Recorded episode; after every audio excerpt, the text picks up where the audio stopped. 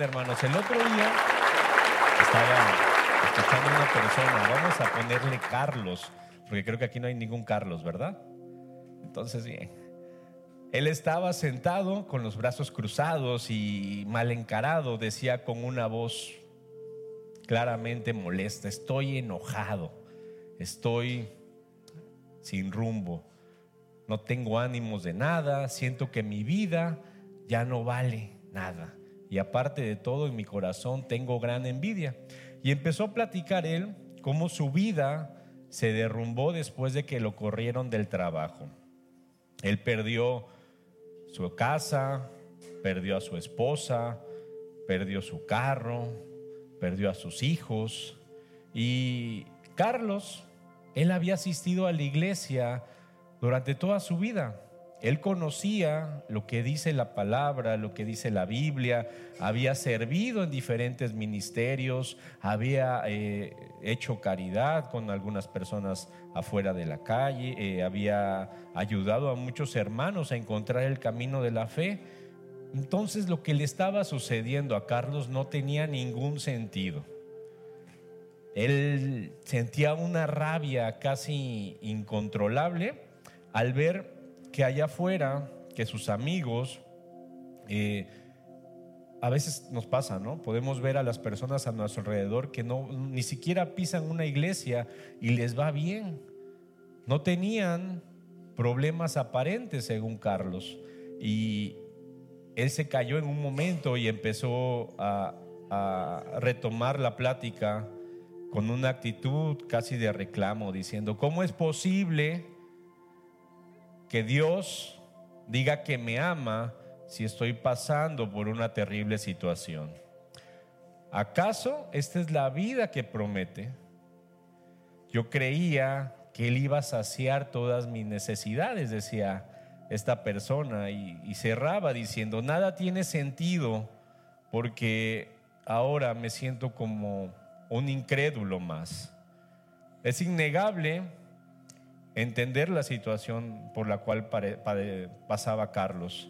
Un terrible momento en su vida y la forma en la que él ve en ese momento, o podemos nosotros ver, eh, nos quita la capacidad de entender el plan de Dios para nuestras vidas.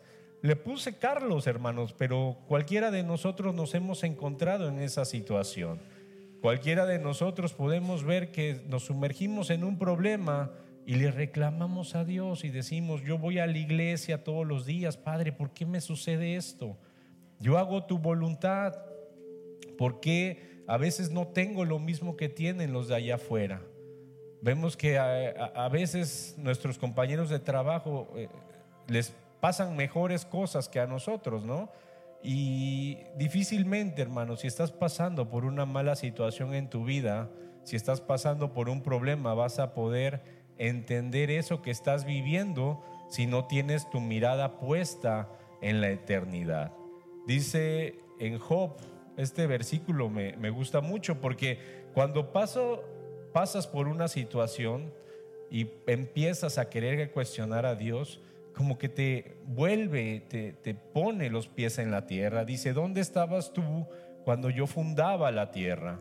Házmelo saber si tienes inteligencia. ¿Quién ordenó sus medidas, si lo sabes? ¿O quién extendió sobre ella cordel? ¿Sobre qué están fundadas sus bases? ¿O quién puso su piedra angular? Y sigue el, el capítulo, hermanos, diciendo quién cerró los mares, cosas que solamente Dios pudo haber hecho. No podemos cuestionar a Dios, ya que nuestra perspectiva de la vida no es la misma que la de Él. En la Biblia, ¿han leído el Salmo 73, hermanos? No lo han leído. Eh, el Salmo 73, los que lo hayan leído, nos habla precisamente de esto. Este salmo está escrito por un levita llamado Asaf. ¿sí? Él era el director de la música del templo y para ponerlos en contexto, él empieza a ver precisamente lo que nosotros sentimos todos los días, porque a veces como cristianos nos volvemos abnegados. Pensamos que si hablamos de lo que sentimos, de nuestro sentimiento, vamos a ser menos santos que los demás.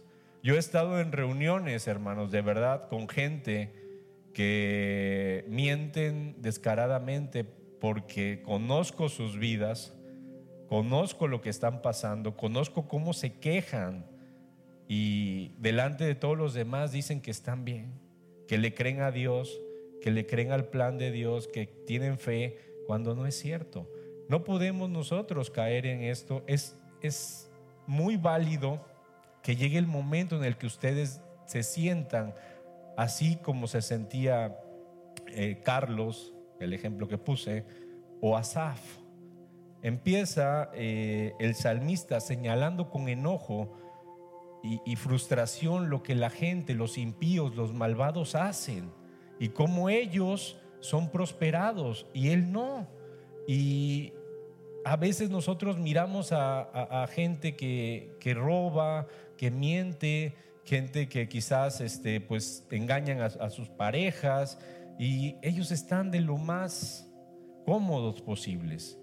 No les ha pasado nada, no han perdido el trabajo, eh, incluso hasta les aumentan, ¿no? O tienen más ventas, tienen más clientes, la prosperidad aparentemente está con ellos.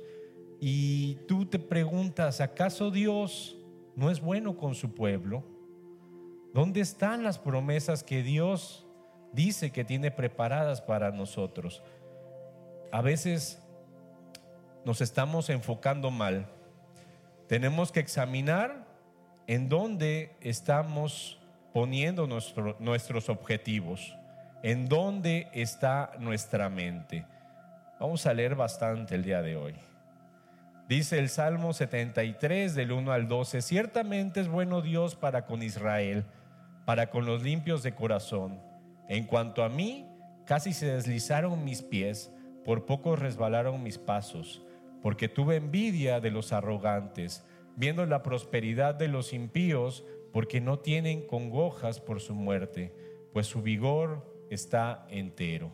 No pasan trabajos como los mortales, ni son azotados como los demás hombres. Así nos podemos llegar a sentir, ¿verdad? Cuando vemos la envidia y decimos, oye, mira ese, ni trabaja y nadie le dice nada. Mira, no, no, no, entregó su reporte y a mí el jefe, por no entregar las cosas a tiempo, me regañó. Y empezamos a, identificarnos con este salmo. Ni son azotados como los demás hombres. Por tanto, la soberbia los corona. Se cubren de vestido de violencia. ¿No los han visto que hasta se inflan, ¿no? Y llegan y soberbios le gritan al mesero en el restaurante. Y tú dices, bueno, ¿y yo, Dios? ¿Dónde estoy yo? Los ojos se les saltan de gordura. Logran con creces los antojos del corazón. Se mofan y hablan con maldad de hacer violencia. Hablan con altanería. Ponen su boca contra el cielo y su lengua pasea la tierra. Por eso Dios hará volver a su pueblo aquí y aguas en abundancia serán extraídas para ellos. Y dicen, ¿cómo sabe Dios? Y hay conocimiento en el Altísimo. He aquí estos impíos, sin ser turbados del mundo, alcanzaron riqueza. Entonces, por eso, hermanos, es que es importante que entendamos y escuche con atención, se nos ha vendido un evangelio de prosperidad. Y aquí muchos hermanos que son cristianos de, toda la, vida quizás me, entiendan lo que les quiero decir, eh, o más bien se identifiquen. Cuando éramos pequeños, se nos vendió un, evangelio en el cual Dios te tiene que premiar, en el cual si tú te portas bien, el Señor tiene que, o sea, es una obligación de Dios que te cumpla tus caprichos. Es decir, yo vengo a la iglesia no porque le ame a Dios, yo no falto a la iglesia no porque le ame, Falto porque quiero la bendición de Dios. Es, esa doctrina recibimos.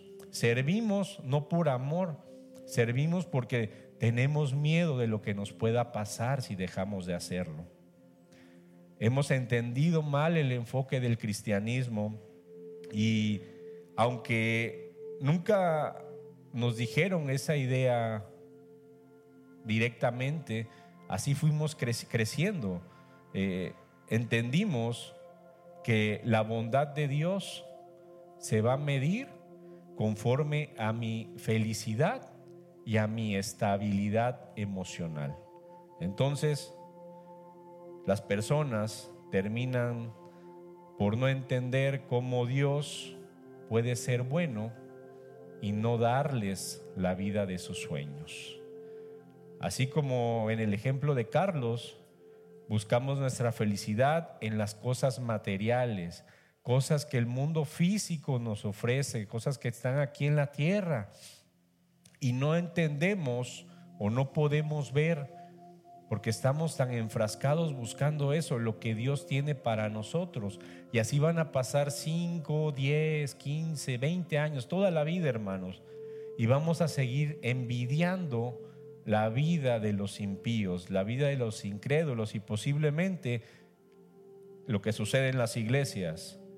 Terminamos por aburrirnos, terminamos en caer en, el cuestionamiento a Dios. Entonces Dios, por más de que yo me esfuerzo, no, no, no, no tengo una respuesta. Y la gente dice, ¿para qué me porto bien? ¿Para qué hago lo que a Dios le agrada? Si no, no cambia nada en mi vida. ¿A poco no? Hay que ser sinceros, hermano, porque así es lo que sentimos, es lo que pensamos, no lo externamos y por lo tanto seguimos viviendo igual no hay un cambio. Empezamos a definir la vida por lo que poseo, por lo que yo puedo obtener, a dónde puedo viajar. Eso eh, eh, creemos que esa es la felicidad, creemos que esa es la vida. En Romanos 1:25 dice dice cambiaron la verdad de Dios por la mentira, adorando y sirviendo a los seres creados antes que al creador quien es bendito por siempre. Amén. Y el versículo, hermanos, empieza diciendo, cambiaron. Hemos cambiado a Dios por su creación. La idea que tú tienes de abundancia no es venir y servir a la iglesia. La idea que tú tienes de abundancia no es amar a Dios. No, tu idea de abundancia es salud física, amigos, casas, terrenos, carros, dinero, bienestar emocional. Por eso, el salmista que así se sentía lo expone. En el, en el Salmo 73, 4, regreso un poco, dice, ellos no tienen ningún problema, su cuerpo está fuerte y saludable. Dice, libres están de los afanes de todo, no les afectan los infortunios humanos. Así son los impíos, sin afanarse, aumentan sus riquezas. Y así nos preguntamos nosotros, eso nos cuestionamos cada uno de nosotros. ¿Por qué aquellos sí y a mí no? Queremos en todo momento ser felices, gozar el momento, gozar este mundo, lo que hay allá afuera y justo cuando estás pensando de esta forma, cuando tu cerebro está enfocado en obtener eso, te, te empiezas a dar cuenta que la obra de Dios no tiene sentido alguno. Hemos olvidado que el Evangelio se trata del reino de Dios, no de nuestra felicidad individual. Dice eh, segunda de Pedro 1 del 3 al 4, su divino poder, al darnos el conocimiento de aquel que nos llamó por su propia gloria y potencia, nos ha concedido todas las cosas que necesitamos para vivir como Dios manda. Así Dios nos ha entregado sus preciosas y magníficas promesas para que ustedes, luego de escapar de la corrupción que hay en el mundo debido a los malos deseos, lleguen a tener parte en la naturaleza divina. Entonces, este versículo nos dice que Dios nos está ofreciendo la libertad de la esclavitud de nosotros mismos, de nuestros deseos, de lo que queremos nosotros, nos está librando de, de nuestra propia inteligencia, porque nosotros, hermanos, realmente no sabemos ni lo que queremos. Nos desgastamos orando.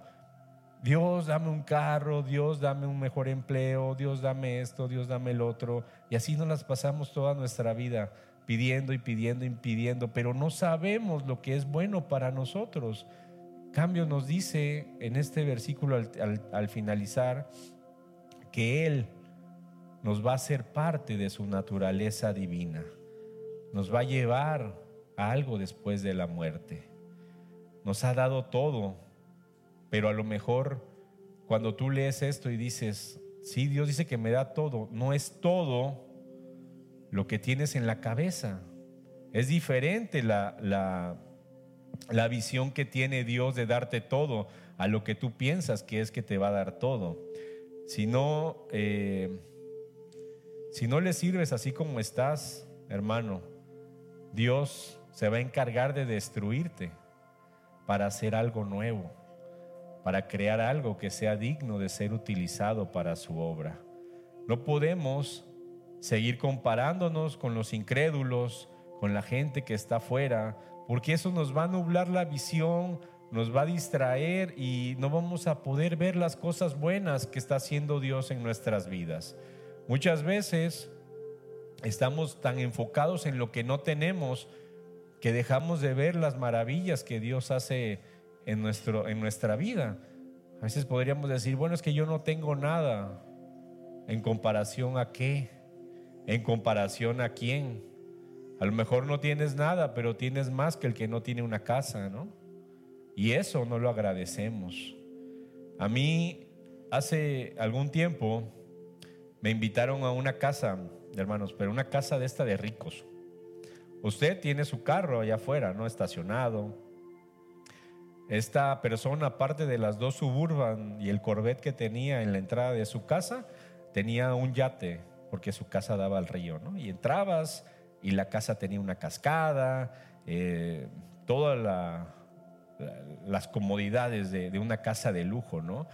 Y cuando ves esos panoramas, no puedes evitar enfurecerte y decir, ¿por qué yo no lo tengo? Oye Dios, si yo te sirvo, si yo hago esto, si yo hago aquello, ¿por qué no me puedes bendecir de esa manera? Y este ni siquiera va a la iglesia. Aparte es budista, ¿no? y dices, bueno, y yo?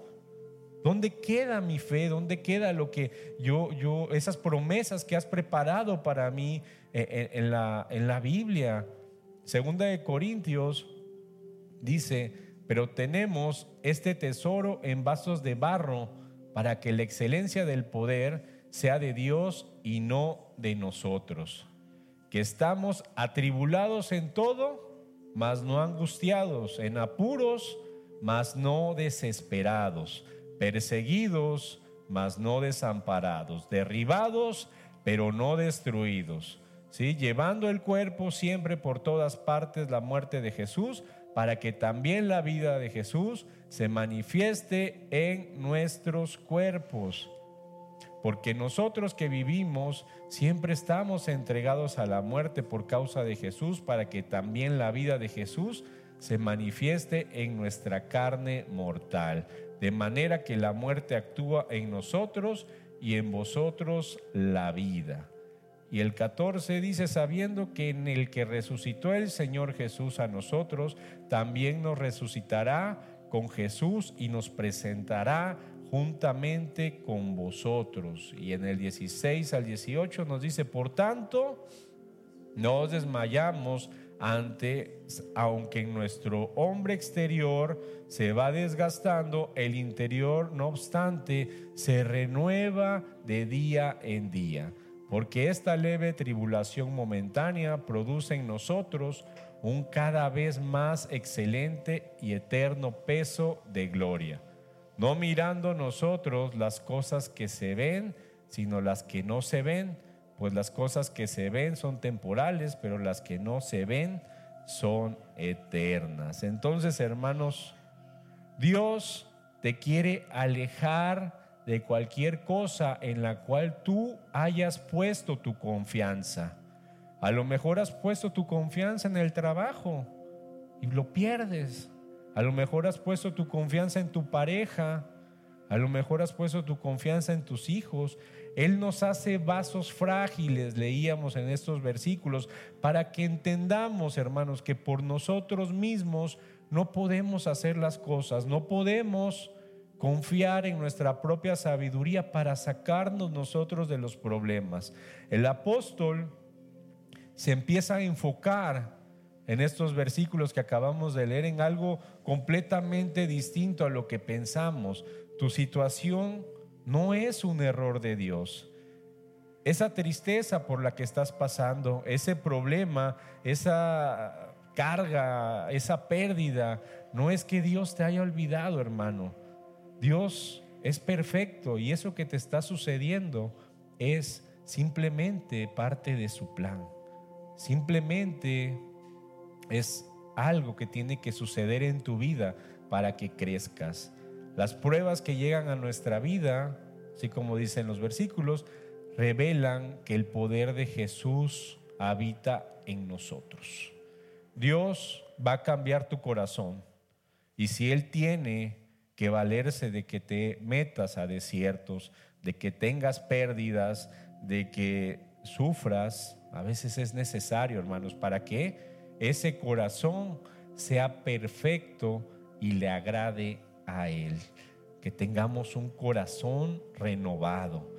No podemos enfocarnos en las riquezas del mundo porque estas cosas materiales se acaban. Yo compré hace tiempo una pieza que era muy difícil de conseguir, una pieza para una cafetera.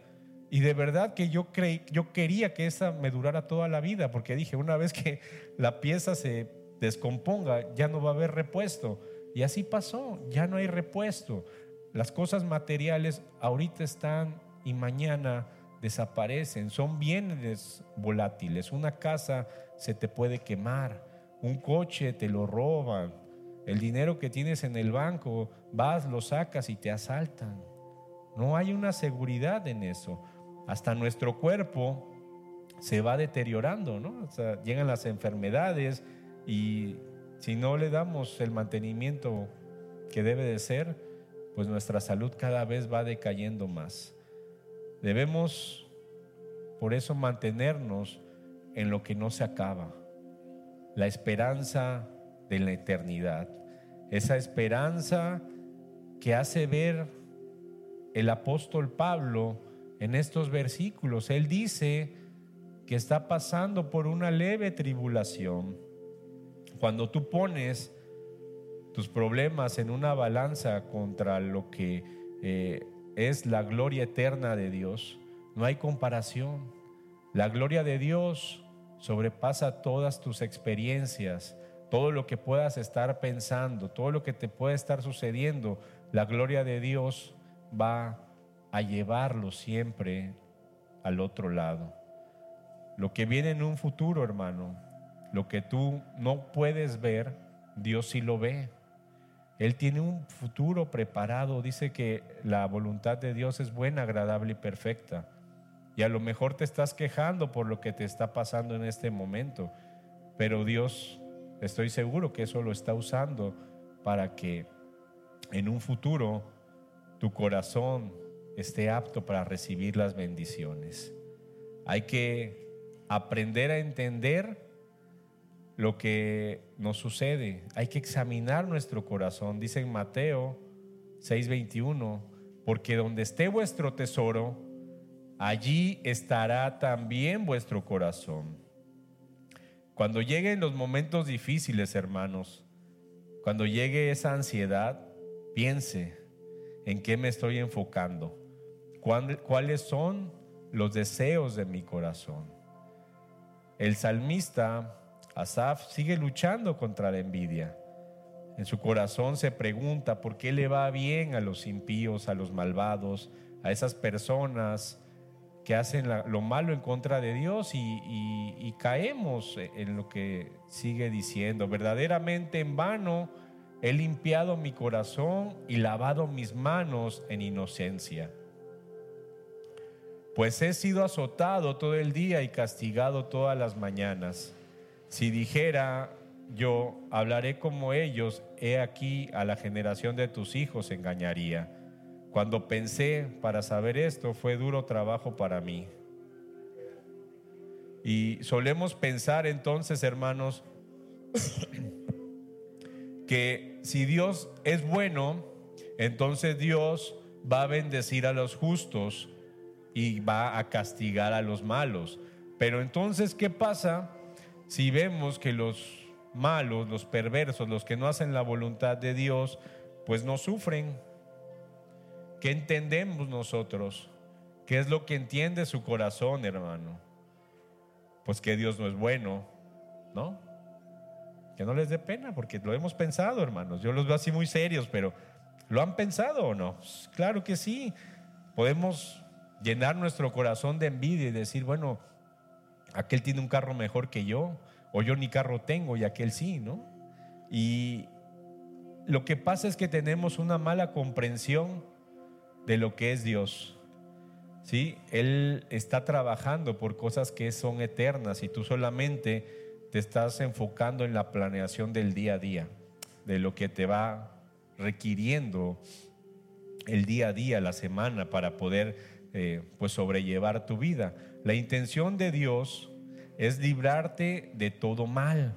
Como les decía, su voluntad es buena, agradable y perfecta. Cuando estás pasando por, pruebas, aflicciones, quebrantos, problemas, todo lo malo que te pueda llegar a tu vida no significa que Dios te ha abandonado. Él te está transformando, Él te está preparando. Entonces la conclusión de que Dios no es bueno, fíjese, cuando tú piensas que Dios no es bueno, porque lo han pensado, viene de tu deseo por las cosas terrenales. Viene por ese profundo deseo de poseer las cosas que te ofrece el mundo, las cosas que te ofrece aquí la tierra.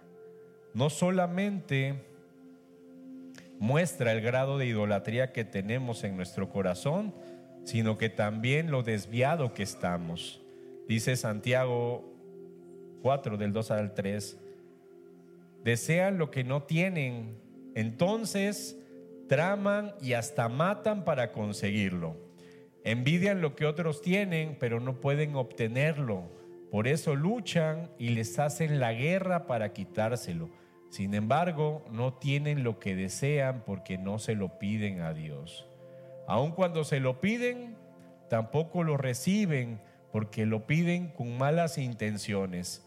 Desean solamente lo que les dará placer. Entonces piden y no se les da porque piden mal, ¿no? Hemos caído en un adulterio espiritual porque le hemos dado nuestro amor a cosas o a personas que no son Dios. Hemos desviado nuestro amor y lo hemos enfocado en querer obtener cosas terrenales, en querer tener una pareja, en querer tener eh, algo que, nos puede ofrecer el mundo cuando eh, nuestro amor debería de estar en Dios. Nuestras exigencias necesitan ser cubiertas. Así pensamos. Aprendemos que necesitamos ver las cosas desde el punto que las ve Dios, desde un punto eterno. Cuando sigues avanzando en el Salmo 73, el tono del salmista después de la segunda mitad empieza a cambiar. Entra en la presencia de Dios y obtiene una perspectiva diferente a lo que él albergaba en su corazón. En el Salmo 17, él reconoce cuál puede llegar a ser el destino de los malvados. Dice, entonces entré en tu santuario, oh Dios, y por fin entendí el destino de los perversos.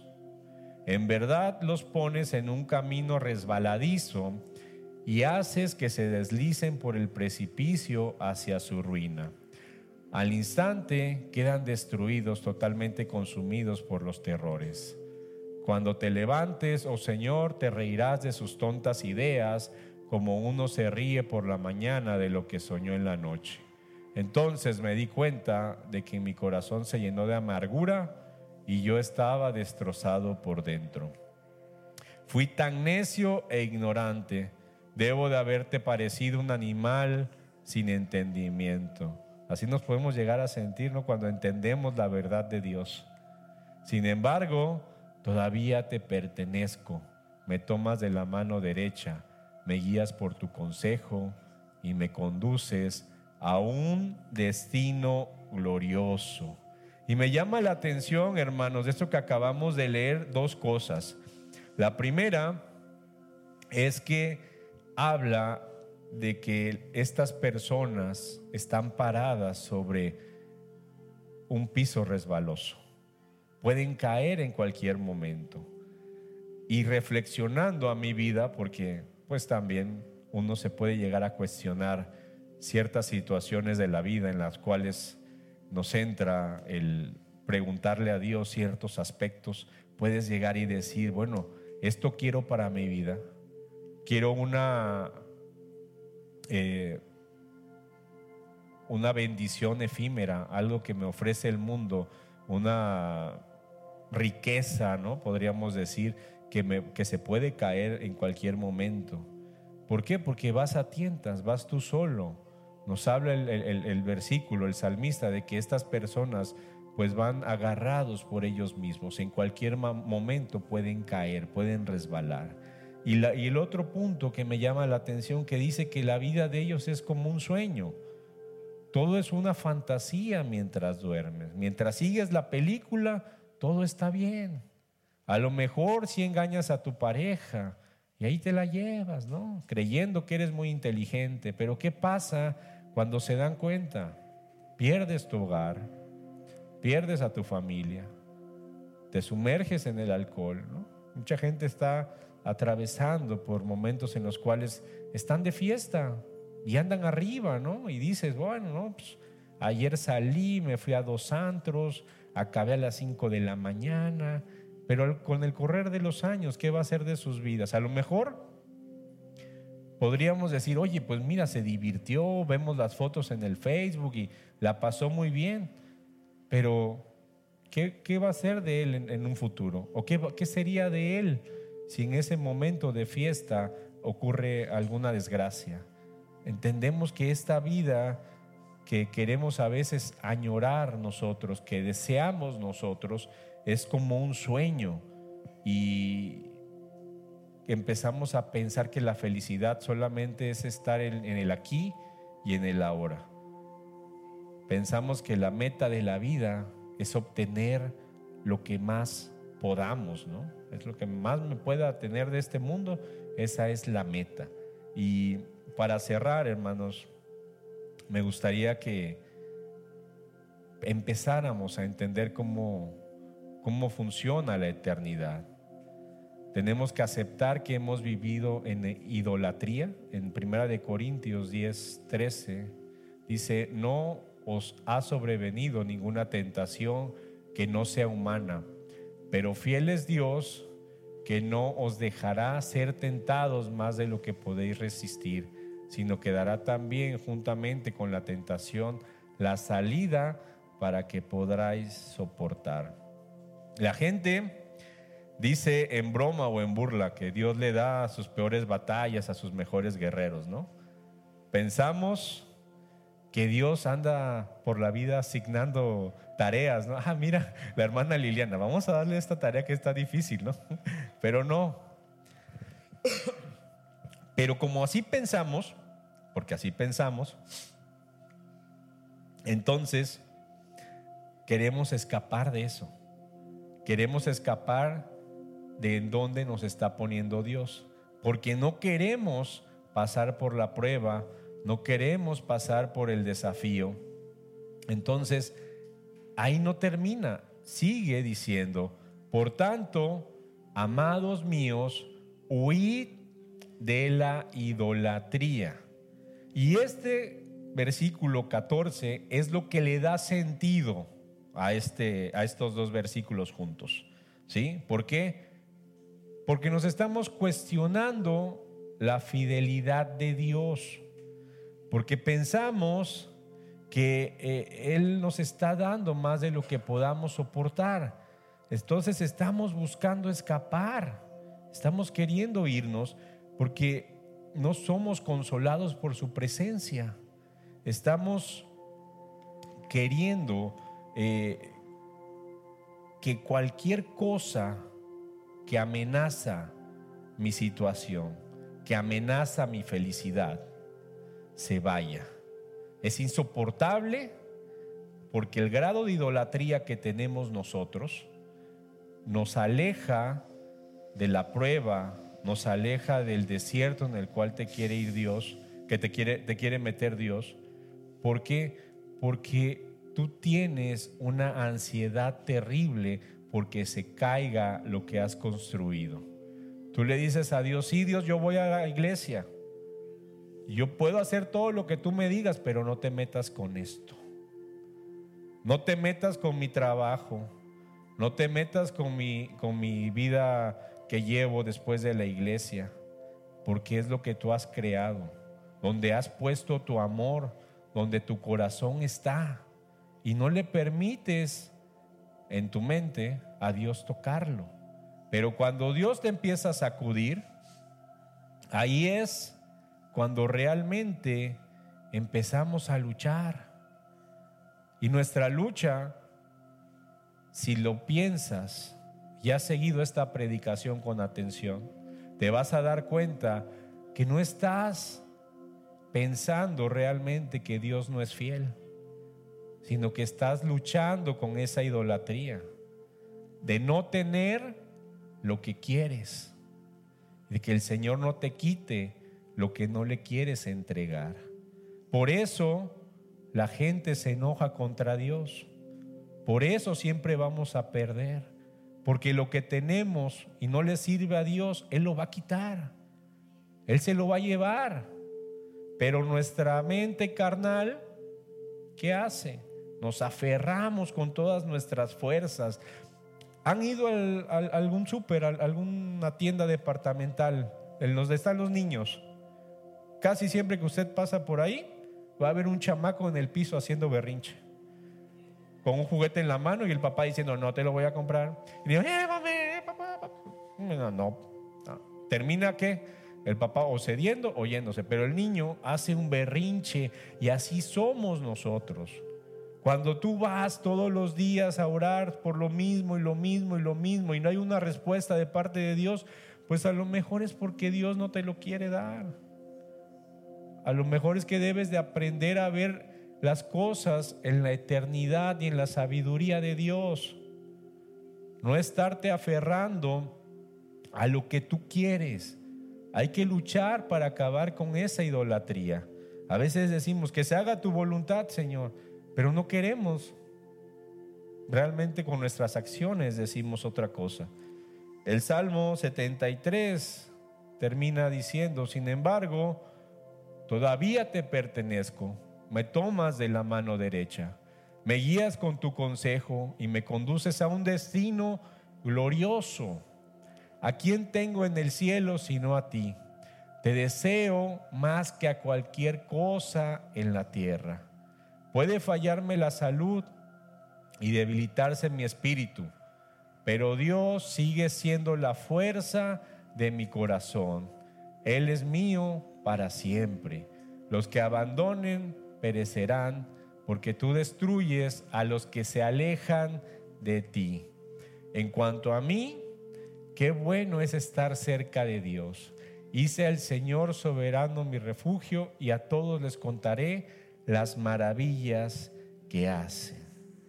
Entonces, podemos ver a los a las personas que no vienen a la iglesia, a las personas que se portan mal impío suena como que muy, muy fuerte, ¿no? Así, así los llama la Biblia, pero vamos a decirles a, a las personas que no han conocido de Cristo que les va bien, no tienen preocupaciones aparentes, pero no tienen a Dios.